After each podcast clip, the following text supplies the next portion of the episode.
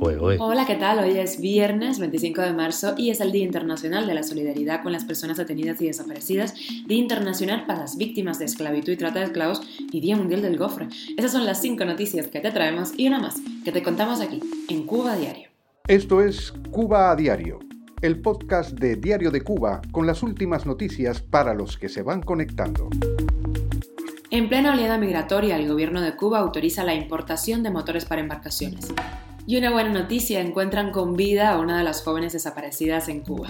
Susley Morfa, la psicóloga millonaria de la Cumbre de las Américas, es la nueva jefa del Partido Comunista de Matanzas. Y La Habana se abstiene por segunda vez en una votación sobre la invasión de Ucrania en la ONU. Y te contamos la última hora de la guerra en Ucrania. Tropas invasoras dispararon contra un tren con evacuados en Kiev y la OTAN intenta negociar con China para que se ponga de su lado. Esto es Cuba a Diario, el podcast noticioso de Diario de Cuba. En medio de la crisis migratoria más grave que ha vivido Cuba en los últimos 25 años, las autoridades aduanales cubanas anunciaron que van a autorizar la importación por los residentes en la isla de motores para embarcaciones, siempre y cuando no superen los 10 caballos de fuerza y se adecúen al valor establecido para la importación sin carácter comercial. El trámite debe presentarse en las capitanías de puerto donde esté inscrita la embarcación. También se va a permitir sacar del país hasta 5 mil pesos cubanos o MLC de los 3 mil vigentes. Además, en lo adelante podrán sacarse de Cuba hasta 70 tabacos torcidos sueltos en vez de los 50 hoy permitidos. Y ayer hablábamos de dos jóvenes cubanas desaparecidas, pues buenas noticias para la familia de Dianelis Gutiérrez González, que apareció con vida, aunque con signos de deshidratación cerca de Colón, Matanzas, el lugar en donde ella reside junto a su familia. Ahora está siendo atendida en un hospital. Recordemos que la joven de 24 años estuvo en paradero desconocido desde el pasado 14 de marzo.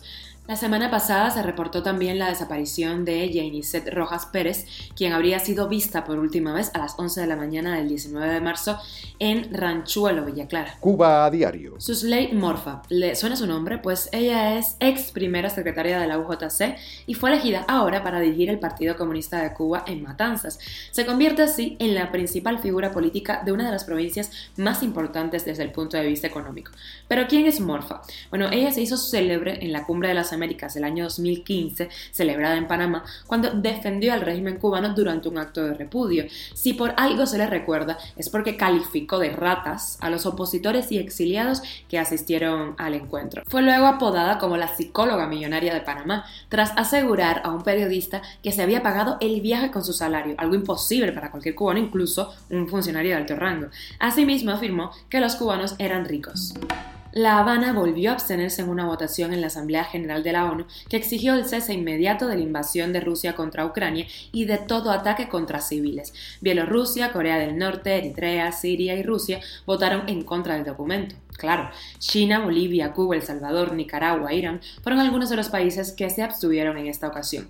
La resolución aprobada con 140 votos a favor, 5 en contra y 38 abstenciones es la segunda resolución en menos de un mes de la comunidad internacional sobre el tema. Cuba a diario. Y te contamos la última hora de la guerra en Ucrania. La OTAN mantiene activos sus mecanismos de defensa ante un posible ataque de Rusia con armas nucleares, radiológicas, biológicas o químicas. Los aliados acordaron ayer aumentar la ayuda a Ucrania y presionar a China para que se ponga de su lado, pero sin llegar a un enfrentamiento directo con Rusia que provocaría la declaración de una zona de exclusión aérea sobre Ucrania, como pide Zelensky. Y un tren de evacuación que salía de Kiev, la capital de Ucrania, fue atacado en el distrito de Basilkiv, según denunció un funcionario del operador ferroviario nacional de Ucrania. Llegamos a la extra de viernes. ¿Qué zapatos pueden comprar los cubanos? Vamos a escuchar este audio, este video que nos llega desde Cuba, uno de nuestros periodistas allí muy duro y nada está parejo aquí. ¿A cómo te sale más o menos el calzado? En 5 mil pesos por lo menos. Los zapatos están muy, muy caros de precio, muy alto parecido. A 4 o 5 mil pesos. Los tenis que se usan, Rico, Nike. Eh, ¿A cómo están los tenis esos más o menos? Bueno, más o menos. El tenis que menos vale, vale 7 mil, 8 mil pesos. Hay mucha gente que están haciendo este tipo de zapatos y lo están haciendo, por ejemplo, que no son de las marcas y son zapatos artesanales. Artesanales. Y le ponen las marcas a esto. Sí, puede ser, cómo no, puede ser. ¿Y está saliendo? Sí sale, sí sale, sí sale. Salen, sí, sale. El que no puede adquirir los precios que se que lo tienen los, que más o menos son originales, lo, El problema es ponerse algo en los pies, no, no puede. Al final el dinero no te lo va a poder poner en los pies. Esto es Cuba a Diario, el podcast noticioso de Diario de Cuba, dirigido por Wendy Lascano y producido por Raiza Fernández. Hasta aquí llegamos, nos escuchamos en un ratico. Gracias por estar del otro lado. Recuerda que estamos contigo de lunes a viernes, 8 de la mañana, hora de La Habana para los madrugadores. 1 y media de la tarde en Madrid, 1 y media de la tarde en Cuba, 6 y media de la tarde en Madrid. Estamos en Telegram, Spotify, SoundCloud con VPN, Apple Podcast y Google Donde también puedes escuchar otros programas de Diario de Cuba y síguenos en nuestras redes sociales. Que disfrutes tu viernes.